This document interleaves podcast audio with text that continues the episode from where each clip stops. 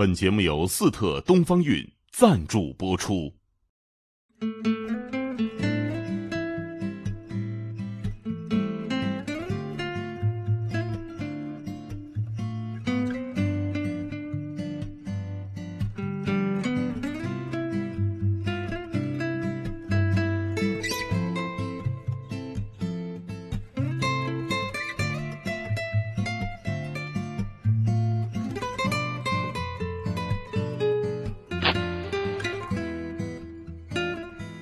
好，这个义军今天啊都立夏了，你这是给谁打广告呢？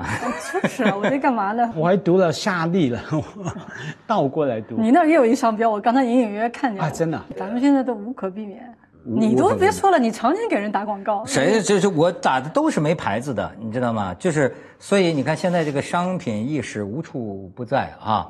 我就问你，是不是淘宝买的？这也是个植入。我告诉你，在另一个店买的也植入。不是啊，不是植入，真不是植入。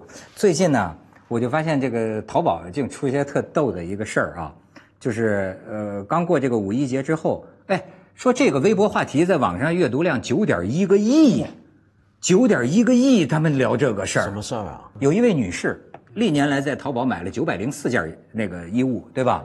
然后呢，呃，最近呢，在五一节之前买了十八件儿买完之后，因为淘宝人家服务有一个说七天之内无理由退货，可以无理由退货。好，七天之内啪退货，哎，应该是符符合章程的哈。但是后来这个店主呢觉得挺冤，就加了他的微信还是怎么着，然后一看他那个朋友圈，发现呢五一节呢，他跟他这个小小姐妹们出去玩儿啊，穿着这个衣服有照相，说哎你穿了，嗯，好这就。呃，弄起纠纷来了。网上好多人还骂这个女的，说你没见过这么鸡贼的哈。你怎么知道我没剪吊牌呢？哎，但是这女的说，难道不能试穿吗？难道不能试穿吗？我试穿才知道不合适啊，对吧？我过去买那么多，我也没有退啊，对吧？反正就是，但是我就发现这个计中计啊，就是，好这个事儿闹起来了吧？另一个开淘宝店的，自己还设计衣服的一女的，本来挺同情这个店主的，说这是义愤填膺，经常碰见这种客人哈，就是无理由退货。我点进去看看，他一看，哎。这个裙子怎么是我设计的？又涉及到一个那个店啊，那个款式，他投诉说抄袭哦，他的设计。我你说这事热闹吗？啊，但是这个事情结果怎么样？后期还是没，还是可以退货嘛？呃就在争争争啊，就在争啊！有些这个网友就在说了，就是说你这个呃恶意的这种，他们往往选择就是你要是恶意的，就给你拉黑了。可是你知道现在有的女的，哎，我发现她还有有一个顾客就说呀，说我们公司有个小女孩，她甚至是这样，我买了七天穿七天，退回去吧，然后你给我拉黑了吧，拉黑了我借义军的账号。又买到最后搞得他们办公司账号都给拉黑了，谁都不肯借给他。这种事情，凡是只要有退这种无理由退货的地方，都一定会发生，不只是中国。比如说，我很记得我我九零年代投的时候，我不是还在美国有一小段时间吗？呃，你知道美国的中学女生啊，中学生男女，他们快毕业前有个舞会嘛，叫 prom。嗯。那么那个 prom 那个舞会那天呢，就一平常就 T 恤牛仔裤的学生们呢，会穿的特别隆重、特别漂亮，尤其女孩子要选一套见得了场面的那种正式一点的服装。然后那套服装呢，他们要去买的话，你想想看，就等于你几年里面你就穿这一回，你不用去买。所以他们怎么办？我看到非常普遍的现象，就去百货公司买，买了之后穿了回去再退货，因为美国是很多地方都是这种无理由退货的嘛。而我就。打听了一下那些百货公司怎么面对这个情况，他们说，他们都知道那段期间，凡是来的这些小女孩一定都是这么干的，九成会这么干。但你能怎么样呢？你不能怎么样，因为他们算的就是说，如果你公司整体政策是这样的话，你不能有任何例外跟改变，或者时间性的改变，或者对象性的改变，要不然你还会被告歧视，对不对？所以他们是连拉黑都不行的。那所以只好公司的做法是什么？把每年这一段期间的这种事件当成是例行的损失，哦，那他他他收掉，它背后有另外的计算的哈，就是因为这这种事啊，我们在美国六七年干不小，坦白讲，哦这样子哦，干不小，当留学生嘛。你这。个看着就挺新的，哎，蒋辉，对明天就退是吧？哎，我们那年代我买最多是什么呢？我留学生嘛，买电器用品，比方说那时候没有那么多的方便的扫描器哈，我们要买那扫描器啦，一些东西啊，买啊，就自己回家 scan scanner 啊 scan 完扫完了，就两三天三天，还有呃那种电子用品做最多的，他们完全当然你就合法嘛。我们还好像还十天之内还是两个礼拜之内可以退哈，后来知道说他们的计算是什么呢？因为这是行规以后呢，就是你不这样做的话，一般他就觉得说你一定是自己心亏，你的商品有问题，所以你卖了就算。假如你是好的，你怕我们呃不怕我们退嘛？所以呢，假如你不这样做呢，第一个你的商誉受到损失啊，呃，形象不好，然后形象不好，生意就不好嘛啊。那第二点更大的考虑是什么呢？就像做保险业，保险业的计算是所有人一起算的，，嗯，对啊，他可能用着一万个顾客。十万个顾客这样算，所以我一定能够赚回来。所以他们的计算是这样，为什么呢？你来买的东西，我也试过啊，买的时时候准备用了七天就退，可是我七天后忘了，到第八天才想起的哈，到最后啊，我本砸手里了啊，就还好有你这种客人。我本来不买的，结果我就买了哈。另外是什么呢？我也本来没买的，买了用了，觉得真真的是挺好，好，对，真的是适合，那我能够负担的分期付款，我就买了。所以它整个是完全统计学面行得通的。你但这种说统计学就会有另一种统计学了，那就有的那个女网友买了一条裙子，就发现哎穿上之后一掏兜里一发卡，一掏兜里还有几分钱，这就退回去啊然后就闹那边店家跟他说什么，这是送给你的礼物 太机智了吧，这个客服。这都是新闻啊。但是问题是，淘宝的模式呢，跟我们刚才讲那种美国式那种百货是不一样，或者传统，就因为它不像他们通常这种店啊，比如说小规模开店，他做不到你刚才说那个，我就是一个小店，对不对？然后我如果被人这么坑一单，我就已经很亏了，我没办法把这个损失给吸纳进去，转移到别的地方。但你说在淘宝买东西，我最近还听说过另一件事儿的。哦，有一个呃还蛮有名的一个大学开了一个系叫视觉传达系，搞视觉设计。然后有这么一个孩子呢，拿了他的一个毕业作品，在学校里面评得很优秀，然后因此还保送进了清华美院的呃去读设计，去去读研了。然后他还说他做什么？他做那种模型，那种像啊、奇幻电影、奇幻动画里面那种怪兽啊什么那样的模型，做的很细致、很漂亮。然后最后被人揭发，这个模型他在淘宝买的，然后就拿这个进清华了。所以淘宝出艺术啊，出艺术是是啊出艺术这人民群众的创造力是无穷的。对，没错。写我那伟大的小说的时候啊，谈到黑社会这个那个，我需要买个关公嘛，我要把那关公像放我前面。淘宝买这个在淘宝买关公，哎，这个我倒是挑过了，真的我喜欢的东西，我挑过一家，嗯，还说卖文物的，然后呢，银色的，很漂亮的，他们写写着说是呃民国时候的老东西，这样买哈。我还记得九百八十多人民币吧，啊买了，结果寄来你们猜到吗？就是后来我去上海、广州、深圳所有地方路边摊八十五元的就有的那个东西哈，原来它就本来就是那种很普通的材料哈，它就又涂了一层银色哈，银色的东西。所以我的关公哈就放在我桌上，没几下我摸一摸摸一摸，怎么那个胡子本来是银色的变成金色？可是我前一个月也是写第二个小说，比较累，那又忍不住又买了。这次需要张飞了是吗？嗯，这次我买对了，我告诉你，我花了八十八元加入了淘宝，找了一个东西，加入了夸夸群。夸夸夸我，你知道吗？然后每天传了十五个讯息来夸我，你知道什么夸夸群吗？我加入了这个服务，他们有一个群队，呃每天就会传，比方说我八十八块，他每天就传十五个讯息，不同的人来夸我，马博士，你比文涛帅。有这个对 对，有夸夸夸群啊，你不知道吗对啊，很流行的。马博士，你放心，君君小君君是爱你的，很好玩的。你要先说我希望什么，人家称我文笔好那，人家为什么要夸你呢？他收钱了收了？钱了。服务啊，喂，他说你这种你还啊要付钱去买这些东西啊有有有那你可以不花钱，那多少人排队想夸你行我不会说你看我我这句话我免费夸你这么多年，你一分钱还没给我，还跟我要钱。那那个对不对？那个哎，人家每天十五啊，十五个讯息啊，那你呃你想象不到。我本来刚开始实施的是好玩，觉得好玩啊，夸夸群啊，互相夸了，有免费的夸夸群。可是免费的东西不一定不好嘛，不准确嘛。我付了钱，我说一定要夸我什么身体所有器官哈，他们又夸 夸了半天，然后呢，完全满足了我。那每天十五个之后啊，我真的那个那个成就感高很多。小说写的特别快，哎，哦，我跟你说，他讲的还真不是不是玩笑，就是说啊，这个买东西啊是感性的力量。你现在越来越发现了吗？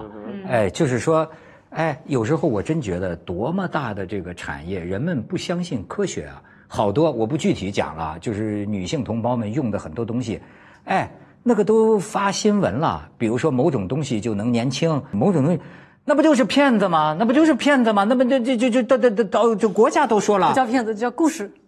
哎，他想到的是结果啊，我漂亮了，我漂亮了，哦，那是模特漂亮了，那不是你呃变年轻了。基本原理就是让你觉得你能跟那个一样。这就是我不能理解的，你骗不了我的，我是理性的嘛。但为什么有些人就是你买的东西也挺贵的。我就是啊，贵贵物有所值啊？我要不然再植入一个，不是？我就我觉得这个就感性的这个这个力量，人真是容易呃自欺欺人的，自欺欺人的。就是你比如说网上卖的很多，我就觉得哎呀，要叫我说，虽然我没有看完，就是最后一集《全游》，但是不是有一句话就流传很广吗？说什么？他有一句台词叫做“呃，世界上最具有号召力的事情，莫过于一个好的故事”嘛。是的。然后后来我就给他加了一句，我现在发现不是很多人打电玩吗？就是一个更有号召力的故事是你还能加入这个故事。嗯，其实你广告也一样，你不但听了一个好故事能变成这样那样，而且你能加入它。你知道，就是所以我觉得很有意思。最近他们都在说那个有个叫李佳琦的那个小男孩儿，你知道吗？就带货卖口红，火到爆啊！就是说，呃，就是所以为什么呃广告的形式在改变？现在比如说像赞助这个呃一个就是那种硬广告啊，呃都在呃解构，要叫我看。现在的这个广告，你比如说有有人说说，比如说口红，我过去找个大明星。这花多少钱让他做个广告？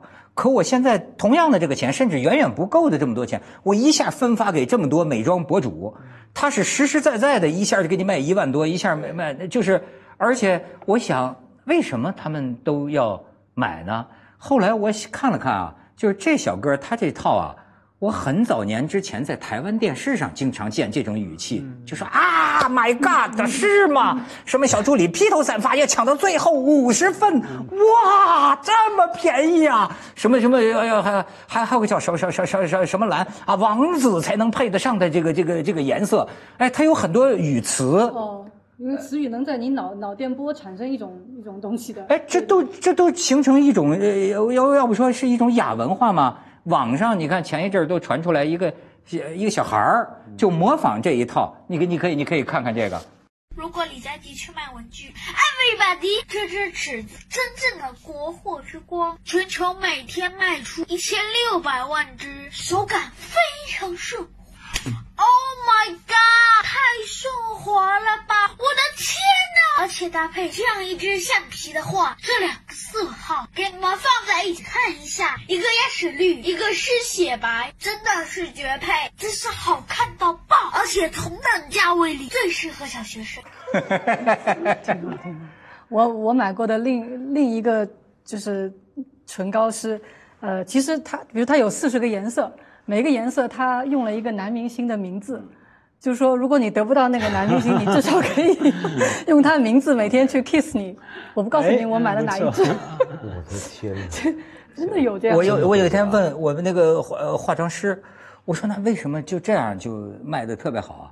他说啊，他说你看，就是关键是这个口红啊，口红一般也不贵，对而且口红呢，你能买多失败呢？对，所以才有他说倒不也不是说买的人是被他怎么忽悠，就是你看他说成这样，哇，这这这这就是两百块钱啊，那我买，反正我也要买口红。他说，而且呢，口红不像别的没有技术难度。它不像别的化妆，对吧？对口红任何人只要自己一擦，哎，马上对你整个面色改善非常大。你说这个做广告吗？哎，我又植入了。不 据说经济不好，口红就卖得好。是没错我要当窦佳琪行吗？我要当窦佳琪，比主持节目挣钱多了啊！所以你知道，我有一次在杭州做活动啊，参加一个事情，然后那天呢，在同样的一个活动场地，那是一个杭州的呃国展馆，呃呃呃呃，它的 convention center 会展中心，然后旁边呢，他们举办一个非常盛大活动，比我去的那个活动要盛大太多了。一进门我就知道是怎么回事，一进那个我们坐那个车子一进去，就看到旁边一群的女孩子站在门外，然后我一看，我说：“哎呦，你看这些是网红。”然后跟我一起的人，哎，你怎么知道是网红？这不这一看就知道这是网红脸吗？这一群都是网红嘛。然后呢，跟着呢再走进去，就看到这巨大的海报。那个海报呢，呃，就是几个网红站在占据海报中央，然后每个人都这么叉着腰，然后呢，跟着下面呢写一个字眼，那个字那那句话我觉得太印象太深了。请看我的小蛮腰，然后呢，跟着呢，再再下面一句话，这是我们的时代。然后呢，我就惊呆了，说好好吧，这就是你们的时代。然后上去就全都这样的。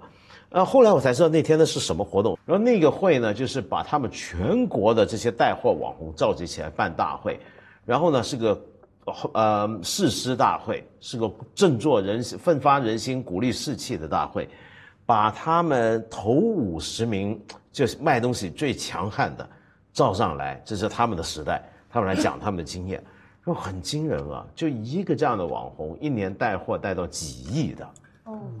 就带到几亿的都是这种级别的，所以你说干嘛要给钱赞助什么广告什么呢？就直接给他们不就得了？你说这真是，就说呃，前两天也是有个经纪人带网红的跟我讲，他都蔚为奇观。你知道，就是那种我我说这个网红不是带货的，就是网上做直播，网上做不是有这种网红那个直播平台有打赏的吗？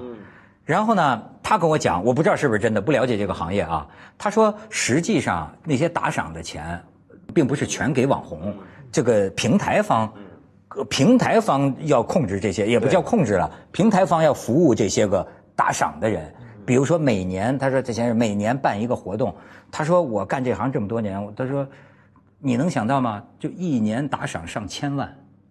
就是看着那个网红直播打赏上千万，然后呢，这个平台啊，就要组织这些个打赏上千万的人来搞活动，给他们最尊贵的待遇。整个会场，一个大圆桌，就他们坐在中间，那个服务就头等舱机票、五星级酒店。好，他说那个平台还还还还还还炒了个人，就是这么一小助理吧，有一个打赏的这个富家公子吧，大概是，呃呃，早来了一天。你说这种金主早来了一天，你肯定就给人开房嘛。结果这个就教条了，说哎呀，你早来了一天，我们这儿这个房间都没这这怎么着？那那人那少爷一生气走了，结果这家伙他这个上司一听，你把他放走了，他上司亲自坐飞机到人家那个人那儿赔礼道歉，然后哎，请你一定要来我们这儿。什么什么头等舱啊，什么什么六星级酒店的，这是赌澳门赌场接待这个花钱最多的那种贵宾赌客的招。对，哎呦，我觉得很真是。哎家辉你我我觉得愿意吗？就是，哎，你哪怕再有钱，就一个一千万，当然他可能不不不是打给同一个的啊，就也许他一年下来花在这上的钱几千万。哎，我我真的觉得这没什么坏事的，各取所需嘛哈。你喜欢看什么？要不要打响你的性格、你的能力哈？我反而是看到里面正面的东西，非常 target 的、非常针对性的、目标性的，提供那个服务。像以前的广告方法，比方说找一个好像明星偶像，然后他扩散出去，他卖东西哈，他跟你不一定是点对点的。他不一定很多方面，特别在主要方面啊，不一定跟你是有同样的需要的、同样的心理的。可是现在有了这网络平台，让每个人都有机会会被看见。我们看看、那个，这算叫 P to P 吗？对，我不晓得点对点吗？你你你看那个小孩李佳琦的啊，嗯我就想很对啊。假如你卖一些小孩的用品，不管是文具还是食品，我当然我是小孩，我当然就是相信小孩啊啊，同样的需要，同样的角度，所以呢，我觉得说，假如你刚说什么网红大会这个那个。而且还坐飞机去追回这个顾客，我觉得这样才好了。应该把这种精神啊，点对点，网红卖口红的对卖口红，因为我也是使用口红的人。像香港有一个不是卖车啊，卖呃汽油的广告哈，我就蛮心想拉一句 slogan 的。他讲了一堆啊，对于车的什么加什么油什么好哈，然后呢，最后一句说为什么我知道呢？因为我也开车。OK，对我开车的人嘛，你也开车，所以我懂哈。那所以我说，我看到这种服务态度啊，假如能够把它扩散出来，用在餐饮业啊，哎用在各种的特别服务行业也好，商品行业也好，这个社会文明才会进步，而不是老实开个店或者卖个货，你愿者上吊，来就来，不来不来。啊，我觉得用这种那个网红产业这种服务态度才是对的。不过我我倒觉得像这些网红啊，他们我们不要不要轻易羡慕，就觉得哎呀，动不动就赚那么多，那么受欢迎，号召力那么大，呃，他们的生涯寿命其实是相对是短的。对对，更新非常快。这就是为什么这些网红他必须要非常短的时间内累积到大量的粉丝，因为这个东西，这些粉丝变心太快了，真的是 粉丝变心，真的是 两三个去年还给我一千万，今年只给一千。对，真的是会这样，所以网红的淘汰率非常高，包括带货网红也一直都是个迷思啊。其实这个东西不只是国内，比如说国外也有啊，YouTube 上面的有很多 YouTuber，他们那个替换率非常高。他们有如果真的要卖东西或者什么话，你会发现，比如说有一阵子我记得很多人讲，呃，举个例子，时装最明显了。呃，每年不是有很多时装周吗？比如说巴黎、米兰、什么伦敦的，那时装周在曾经是要请一些有价值、有地位的大的媒体的老总去看嘛。比如说什么时尚杂志啊、Vogue 啊这些，不是这些女魔头嘛，穿 Prada 的恶魔，然后就去了，然后众星拱月的拱着他来看这个时装，就等着他回去，嗯，写几句好话。那后来呢，大家发现，我干脆直接找这些呃 KOL。这些网红，请他们来，他们那个力量更大。但是你会发现，后来出现一个规律，就年年去的人都不一样，这批人，而那些女魔头呢，就这么多年都还在这儿。而且你说这个啊，我有一个我我想请你们评一评啊，就是说是我觉得是我不好吧，就是比如说这些带货的，呃，包括就像说李佳琦的这种 “my God” 这种语气啊，呃，我最后发现呢，是因为我呀，人生观灰暗。哦，你没没有，我绝对就是这样卖东西的啊，我是绝对不会跟他买的。但是我必须说，这一定是我的一个偏见。我这个偏见导源于什么呢？就是那个我我个这个这个狂喊乱叫的、高喉咙大嗓门的，呃，在一个购物平台上这样的，当然我肯定是错的，但是就这种偏见妨碍我，你反而你好好跟我好好说话，你反而这种这个就是表演这么夸张的哈。这反而让我呀，生出了这个偏见，就是我绝对不会在这儿买东西。这就必有一款适合你嘛？它不是你那一款，肯定还有人是适适合你，能给你植入好多，能给你推销的。没错，你那个买衣服的店员我认识，每次跟我说完，我也买一堆没想要的东西，肯定有的。我我而且嗯，因为这个事情其实是看，呃，他的卖的东西的价位跟他针对的对象。你刚才这么讲，可见你的生活特别高级。没没没没没有，真的，为什么呢？因为凡是会这么喊的，他就是卖个橡皮擦，卖个尺。你真不是。不不不，我跟你说，你把这带货的想低了。我知道现在他还带世界名牌啊。我知道是很多大品牌的口红、化妆品。对，这这个有的非常贵。但是呢，他绝通常很少见到他们卖几十万的表，用很夸张的方法来卖，你不能因为你为表代言你就开始聊这个，又植入今天不是又植入，比较植入代表代表？来，然后呢，你看我们做看你想 A P P 就从来不植入，是讲品格的哎，品牌。我没东西给你植入，有点有点懊恼。我给你植入半天了，你还想怎么样我一？讲名次他哎，剪对，掉，你没得植入。你最近是不是拍纪录片了？在这儿给你们移植器官啊。我说回来，因我想讲的是什么呢？像这种，因为还有另一种反向广告的操作。反向广告是什么呢？就你我们刚才看到那个是李佳琦式的非常夸张的这样的带货，但是也有一种广告啊，他那个广告是不想让人看到的广告，或者拒绝客人的广告，它针对的是另一种课程。我举一个最简单的例子，你在国内，我们现在看到很多那种美食博客、旅游博客，常常讲去哪吃、去哪喝，然后大家说，哎呦，东京什么什么什么名店，说一年都排不上队，这个定位多少多少。然后现在这个已经不行了，现在呢，大家要标榜的要去什么呢？就我去了一家店，这家店啊，别说一年定不上位，你根本不可能定位，因为人家只招待熟客。你不是熟客带去的，你进不去。然后呢，跟着说那家店多好多好。那后来呢，这种东西多了之后，我发现呢，日本啊尤其流行。日本现在呢，以前这种餐馆呢，这我们刚才说的神话级餐厅，通常是开了几十年的，啊、开了很长一段时间，然后被越捧越高。现在不是这么搞了，现在是一来开一家餐厅，第一天开始就不接受定位。你说一第一天不接受定位，那你客人哪来呢？他会这样子，他开一个网站，这个网站很设计的很好，把他的菜啊什么的讲的天花乱坠的，然后下面有人说对不起，我们不接受定位，我们不公开地址，我们没有电话，然后大家在想这这店怎么去啊？就越想办法，然后后来听到一些有办法的人说，哎呀，尤其难定，然后他就爆满，这叫反向操作。我知道了，要给你卖东西，给这是这种对都是给你的特别简单，卖给他就是说我们这个外面看不见商标，看不见 logo，不是就，是就是说啊，我觉得我肯定是错的啊，我肯定是错的。但是呢，就因为呢，这也像个本能，就是所有这个高喉咙、大嗓门的、大喊大叫的，我我就本能的我就觉得不可信，你知道吗？就是这这不管，包括我看电视节目，其实很多电视节目非常好看的，广大都都特爱看。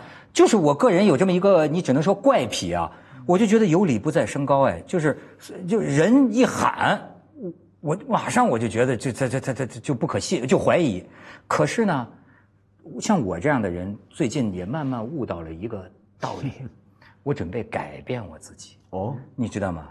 我就说这个感性的感性的力量啊，你不可忽视。当然包括在消费者权益保护当中，你们记不记不得前一阵儿这个呃西安那个奔驰女车主对坐在那车车门上那个那个视频，对对对对当然它火起来有互联网时代的很多原因啊，但是至少原因之一是人家爆了，对吗？就是哎这样的一种行为艺术，这样的一种一种方式，它天然的符合互联网的网性，就人们人们会点击，哎。多少次消费者维权，你注意到没有？我不是说人家是这个动机主观动机，但是我们看客观结果，看客观结果就是就是就是闹闹得凶，闹的动静大，闹的媒体都关注了，是不是这个问题呃似乎就解决起来就就快一些？对他，而且得坐在那个车盖上，而且它本身你看有个标签一直叫女研究员嘛，就是你想象中女研呃女研究生吧，就是说应该是一个什么斯文的形象。现在好人家给你坐在车盖上，一定是被逼急了，还要哭嘛这样。无路可退了。你看，我经常跟我女儿说，我说不要哭，哭没有用。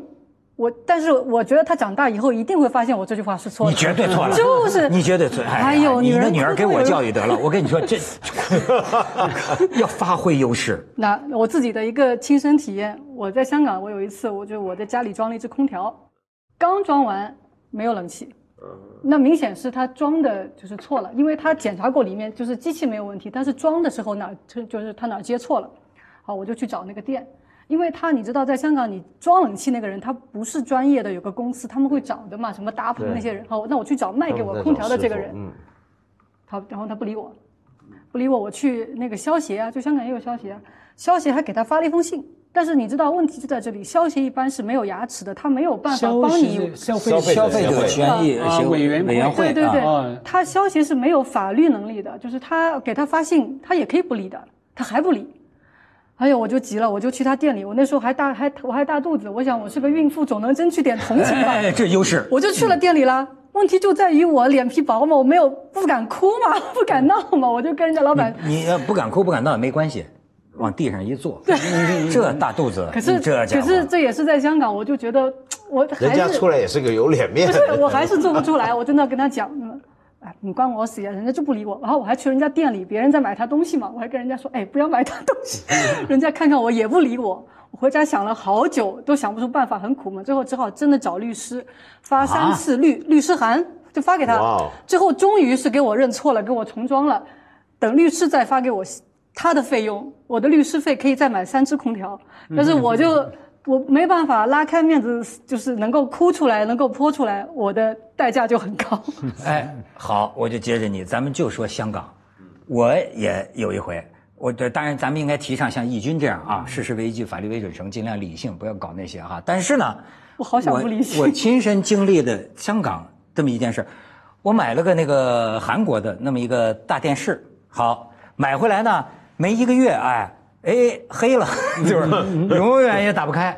好，呃，就是说让人来修，呃，修这香港都挺有程序，一修说你这个修不好，但我们给你换换一部，好换，那什么时候换呢？下个礼拜一，给你打电话。哎，结果呢没打电话，没打电话，我打电话过去吧，我打电话过去就说，哎，呃，我们是要换，我们要跟你那换就得换一模一样的。嗯但是呢，现在呢没有货，货香港没有货，我们要等那个轮船呐，从韩国啊再再运来。我说那多长时间呢？他说大概一两个星期吧，一两个星期之后给你电话。好，一两个星期之后没有给我电话，我又打电话，然后那个轮船，轮船海上要走很久啊啊！我以为他说对遇到事故了，你 再等一两个星期吧。好，又一两个星期，你知道最后整整拖了我两个月。香港的他这个机构啊，这个韩韩国电视的这机构拖了我俩月，然后呢，到最后我再打电话，说法就变了，说哎呀，这款他们不生产了。嗯，他那你你说那怎那那那那那那那怎么办啊？说这样，再等一段时间，等他们新生产出来了，韩国生产出来了，我们再给你。我说那大概多长时间？给我许诺。你知道最后我就彻底的翻儿了，彻底的翻了。最后我享受到了人呐、崩溃的快感。哎，闻到广州话，小弟我的广州话，你知道当时我觉得那个 人呐、就就跟表演真听真看真感觉以后啊，你那个雄辩滔滔，我相信我把这个香港的这个客服说的都落泪，说的都哇。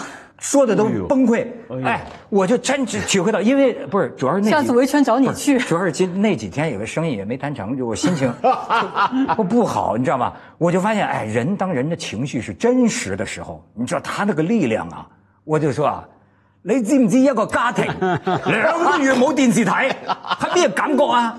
如果你要不咱给大家翻譯一下，你知不知道一个家庭两个月没有电视台，没有电视看，是什么感覺啊？这个家庭要分崩离析了。我話先生，如果係你，好似我咁樣，誒一個星期打電話話我叫我等兩個星期，一個星期打電打電話叫我等兩個星期，哇！依家已經兩個月啦。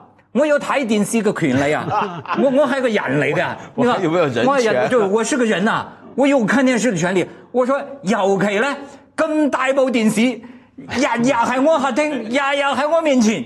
你有咩感覺啊？我就说，尤其是这么大个电视，天天在我面前，我天天都打不开，对吧？你知唔知你同你俾我家庭生活造成幾大影響啊？哇！那我说完之後，喜劇之王，我就哎，我我我我我这个真的是要拍下来。那边那小哥们儿，那那边小哥们儿半天，我估计香港人没见过这个啊。我们这这家伙，咱这雄风对吧？然后呢？一分钟都没说出話來。睡了，然後就睡着。這先生先生，我我我全部明白誒明白你咩意思啦，我完全理解你嘅處境，就我完全理解。他說的很真誠，我覺得，他說我完全理解你的處境。咁樣，你冇冇放電話，你不要放電話，你等我少少陣，我揾我上司，呱呱呱，上司過來了之後跟我說，哎，我們是這樣。这个电视还不是我们最好的型号。现在我们已经有比这个更新一代的、更高的这个型号，同样尺寸，但是呢价价钱比这个还贵，对吧？钱，我们决定给你换，哎，免费吗？就那个没有了嘛，那个确实是那个没有了，免费啊，当然免费啊哦。就我们给你换这个更好的。我说你冇同我吹泡泡了，就你你不要给我吹气泡。你话几时？听日，哦，明天，不错，明天成功。听日晏昼十二点，明天中午十二點，咵咵咵咵咵來了。哎，你說這個這個激情，激情的力量是不是，誰能挡？你知道吗？我要是当时能够坐地撒泼说一通这个，所以我绝对网红。所以为什么我就看到有时候我们看新闻，比如说就是在机场的那种霸占这个登机的廊桥，不肯下来的种种的闹啊，就我们就觉得很匪夷所思，是因为真的很多时候闹，就是有就是有办法。不是我我我你那个不算闹啊我我体会到装的不行，装的你没有那个能量，那么你你得是真逼急了，真逼急了。当然，咱们从这个事儿也可以反思，闹到这样不堪，这样不体面，我自己也很惭愧，对吧？我也觉得是很不对的，对对那是你的对运气这不应该这样，但不提倡这样。但是怎么样能够大家都挺体面的把这事儿解决？我觉得目前暂时很难，闹有时候是真有真有用，就是说你不闹的话，人家就是不理你。假如我们说所有事情都很按规矩来，所有事情有程序的话，也许你闹的机会不多。因为你想想看，闹是什么东西啊？闹其实是一个非常规的一个动作，然后才能够得到一些你要的你的义务、权益或者什么也好。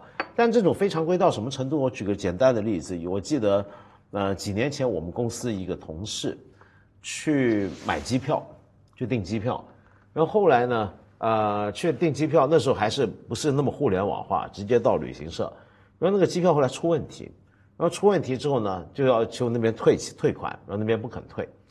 然后因为整件事是那个旅行社职员的人为错误，然后我们那个同事就气势汹汹，当天在他那个旅行社现场闹了三小时，然后结果后来你知道这事要怎么解决吗？我觉得那员工太惨了，就那个经理出来就说啊，就这种事儿，那我们一定一定负责，我们一定负责。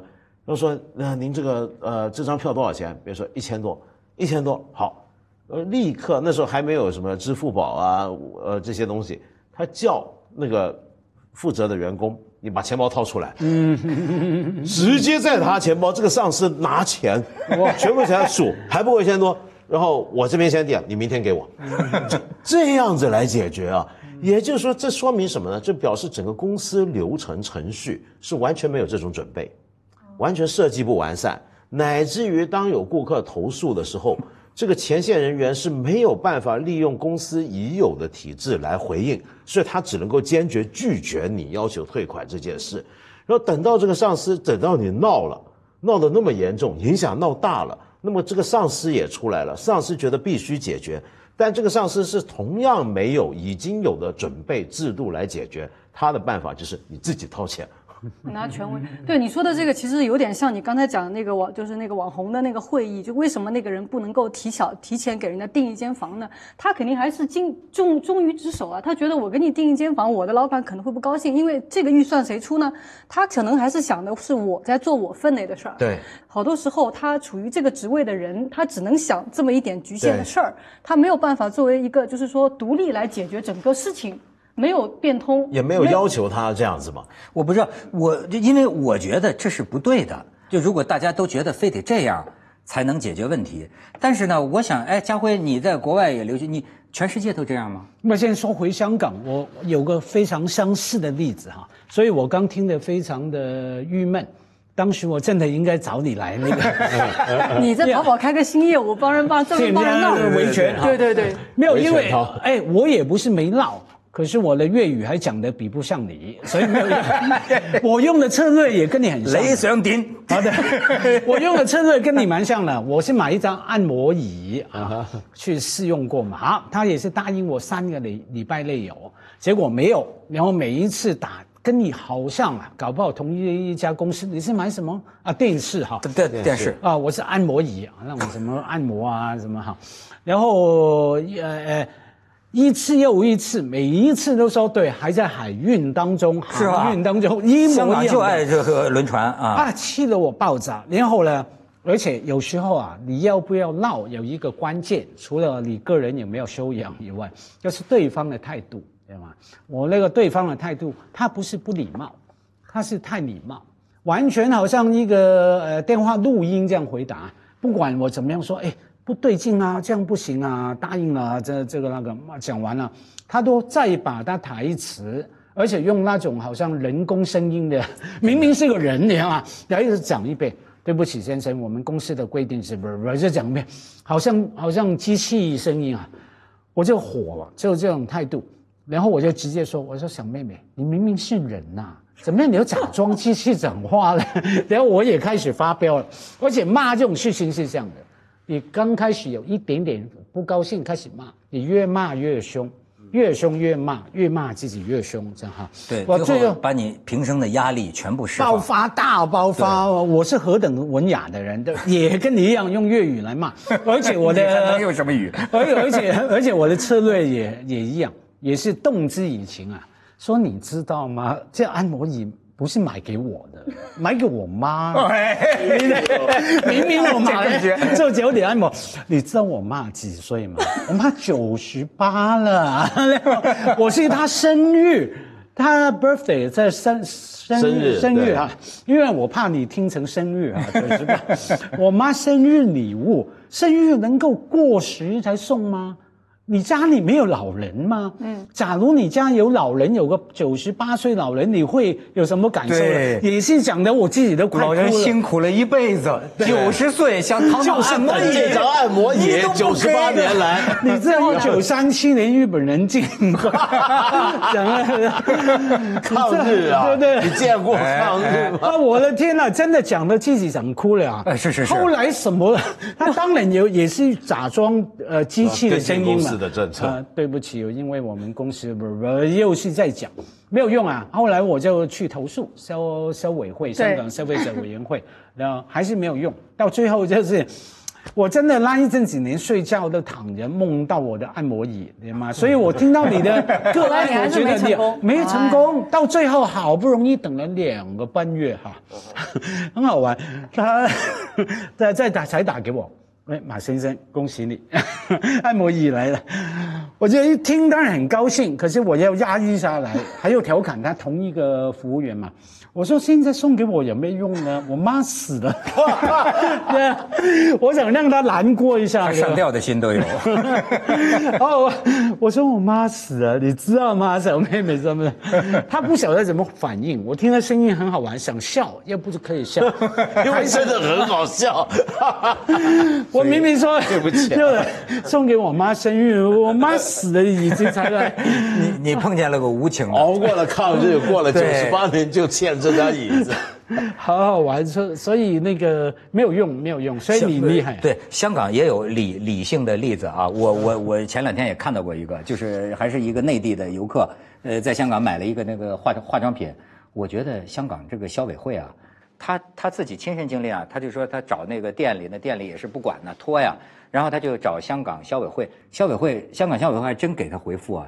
而且就是三条，就是什么？第一条，你到什么什么地方跟他跟他们发邮件，然后他们回复。然后第二条，如果他们那个不回复，我们消委会呃有人可以跟你一起去找他们。如果第二条，如果这一条再解决不了，第三，你可以沿用什么什么法律向他提起诉讼，而消委会还可以提供必要的法律援助和支持。嗯，对。对当然，消委会做很多事啊。除了这个呢，还会定期对各种商品做调查哈，然后公布调查结果。可是前一阵子香港哈，呃，五月份发生了一个事情蛮惨的，我觉得蛮惨。我们作为消费者，当然有有保障。他干嘛呢？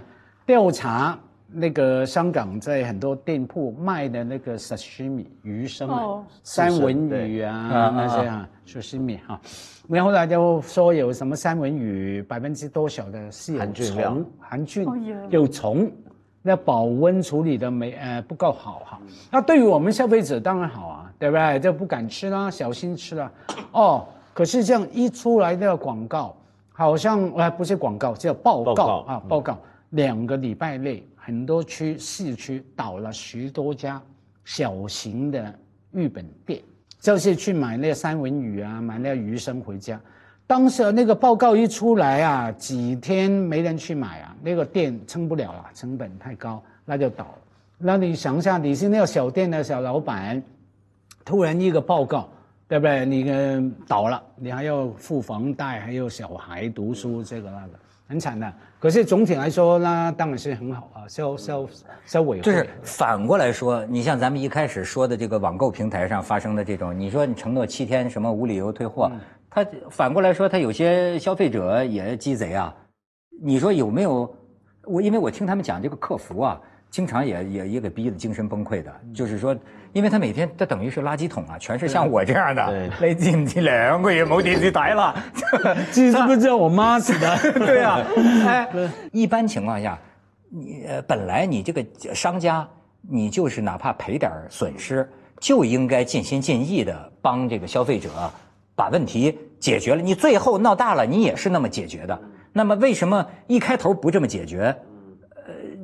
我觉得这个事情啊，真的就真的是一分钱还是说到最后闹大了，那么解决？从真的公平的角度上讲，呃，有点不公平。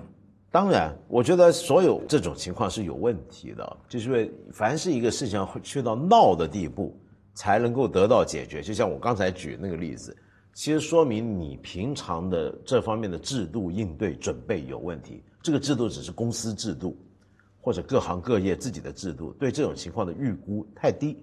但是呢，另一方面，我觉得回头要讲，我觉得这个事情也是要看你的消费等级的，很现实的。嗯，中国比较惨的是，你买个奔驰，它的这个服务都可能会出问题。这个我觉得这一回他那个奔驰那个事件，让人最跌眼镜的是这个地方，因为那个不是个普通车，那是奔驰。我们会觉得奔驰不应该让事情发展到这个程度才对，因为理论上讲啊，就如果你消费够高的话，你得到那种服务或者那种店愿意在这种事情上面的亏损的那个预算空间都很大。就像你刚才讲那个打赏一千万的，又比如说像我刚才举例，像澳门赌场那种，比如说接待一个贵客，全程就私人飞机飞过去，总统套不用多说，就澳门机场去酒店那一短短距离，给你来一个劳斯莱斯，然后车上有个人给你按摩什么的，然后他他当然到最后可能你还会赢这个赌场一把，但是这个赌场无论如何，他觉得这个事情必须做到，因为你消费那么高。然后 我花多少钱都值得。比如说，我也试过住在一些酒店，出了一些什么事儿，比如说干洗把一件衣服给弄不见了，或怎么样，那他恨不得就是我有没有讲过？我住过一间酒店，就有一回在他酒店吃了东西拉肚子了，然后呢，我我也没我没我没有想过要闹任何事，我就是打电话下去，你们有没有那种药？比如说我刚刚拉肚子，哎呀，怎么回事？多善良，对啊，善良。然后呢，他就说怎么了？我说好像刚刚吃的，你在哪吃的？我就觉得哎呦。然后那边接下来太严重了，那天晚上其实我没好睡。我觉得你们别这样，就酒店先来了呃一个老外总经理，而且看的是家里回来的，不在店。先是在店的经理也来了，然后那个总经理跑回来，怎么能够这样？然后说你要我们现在送你去看医生。我说不不不，我想到在北京半夜去看大夫就头疼。他说因为我要药，他说就是要药吗？然后跟着呢，行，我们去找找。然后过了一会来了十种药。然后呢，他们说跟我分析十种药怎么样怎么样，你想哪一种好？然后跟着再说北京太干了，然后啪啪来了两部加湿器。然后过了再过了一会，又来了一群人。我说这回又干嘛？抬了一箱水。这个加湿器呢，别用普通水，我们瓶矿泉水倒进去加湿，搞了三四个小时。我我我我我宁愿我继续肚子痛，你都别这样。哎，这都是为了核心的那件事儿。对，就是为，但是问题就是说，你你，我觉得这个就是你你你在什么样的地方消费，你付出多少钱，他为了要解决你任何不满，通常那个预算的代价就会越高越高。所以我觉得奔驰那个事件其实正好是一个极端的冲突，就一个是女研究生，另一边是奔驰。假如这件事我们换成不是个女研究生，嗯，就随便说吧，一个大叔吧，一个大叔吧，五十多岁的大叔，六十岁的大叔。还没有跟一个五十多啊，五十多的岁大叔 说老点，然后呢，跟着来一个不晓得哪来的，比如说印度什么牌的汽车，不是谁偷偷进口的，这么弄一弄，你这么闹的话，我们就觉得这就不是个新闻了。对不对？啊但是因为你东西贵嘛。对这个 4S 店啊，我也他可能还不是直接面对那个奔驰嘛，他不是那个 4S 店里面的人还赚他什么服务费嘛，又说不能够转账，不能够什么，都是通过那个哎。这也是他后来投诉的，就是他这金融对呀、服务费。就所啊以他不是直接面对品牌，我觉得后面还有好多其他事儿。嗯，对，而且我在香港哈，你那个碰到各种的消费问题要投诉嘛，我们这么闹是一种策略，我后来发现有其他的策略，哎也也有效的。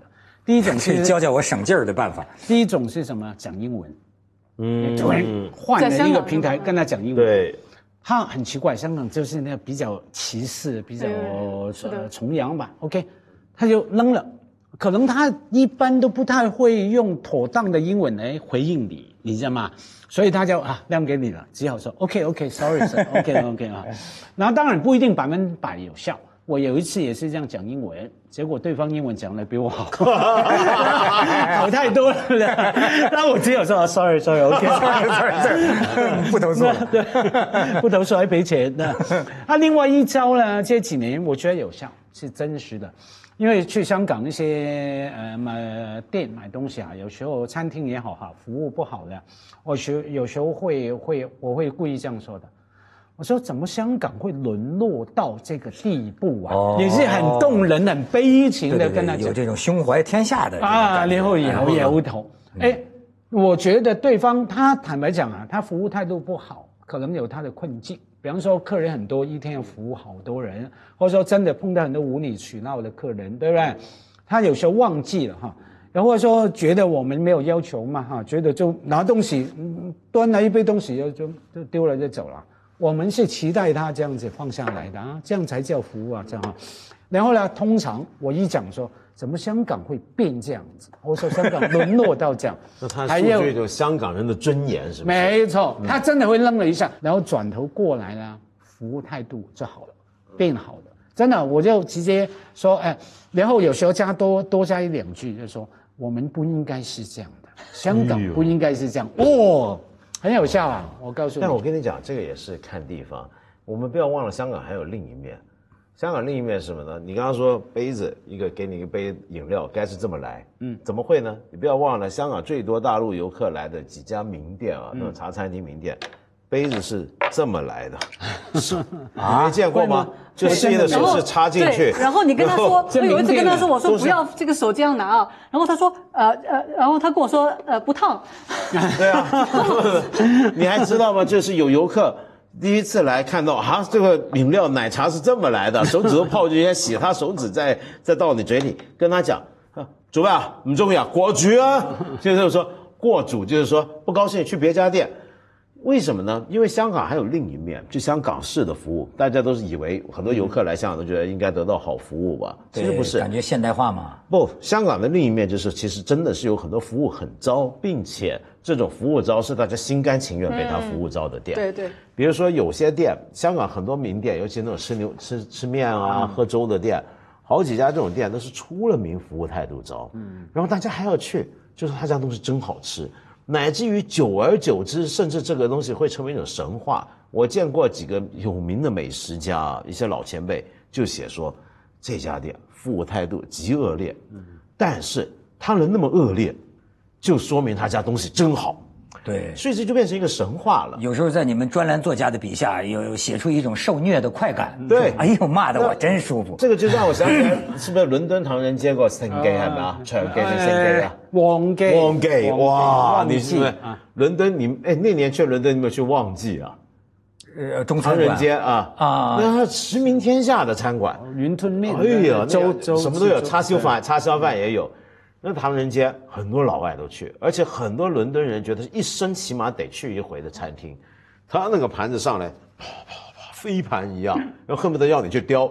然后呢，什么态度极为恶劣，然后但是门庭若市。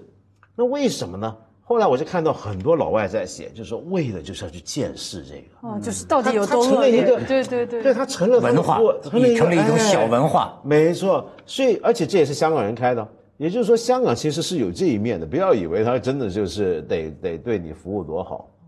所以就是说，如果以后有人在香港得到差的服务，就不要抱怨了。我们平常也是这样，这不是我看到很多有些游客说什么被香港人歧视啊，这 我我觉得有时候我们谁去都是那样。没谁他们客气过是吧？所以你说这个服务和这个被服务，哎，文道，我记得过去这个徐老师经常说呀，之前的一种经济学理论认为，呃，市场上的人都是理性的，哦比如说你一定要买便宜的，对对吧？你你你你不会故意找别扭，对不会故意找骂你的店去去吃，这叫理性嘛。但是后来又出现一个经济学的理论呢，就发现呢，生活中充满了非理性的现象。那流量是什么呢？流量是不是一个非理性的一种循环呢？我现在觉得，就是你今天在中国，你做任何事情，你跟别人谈，第一件事情，人家跟你讲流量，对不对？就是好像你今天活成一个人，就是你要么是能够，我们讲那些带货的人，就是你要么你是那个能吸能吸这个流量的人，要么你就是个贡献流量的人。现在社会上就这两种人嘛，大家都在这个流量的圈子里面。对然后那东西你要不要，其实你也不是很清楚，然后你就会扑上去。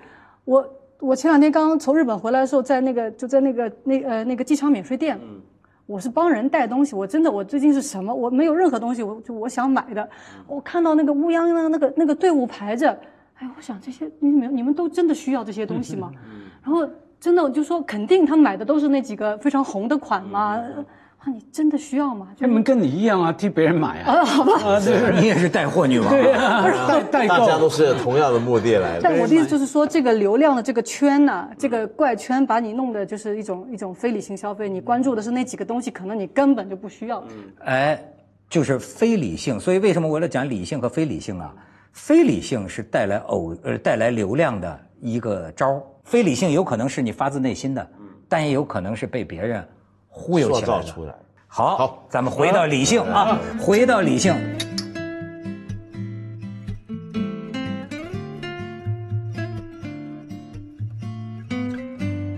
那后来呢？大家发现，我干脆直接找这些，呃，KOL，这些网红，请他们来，他们那个力量更大。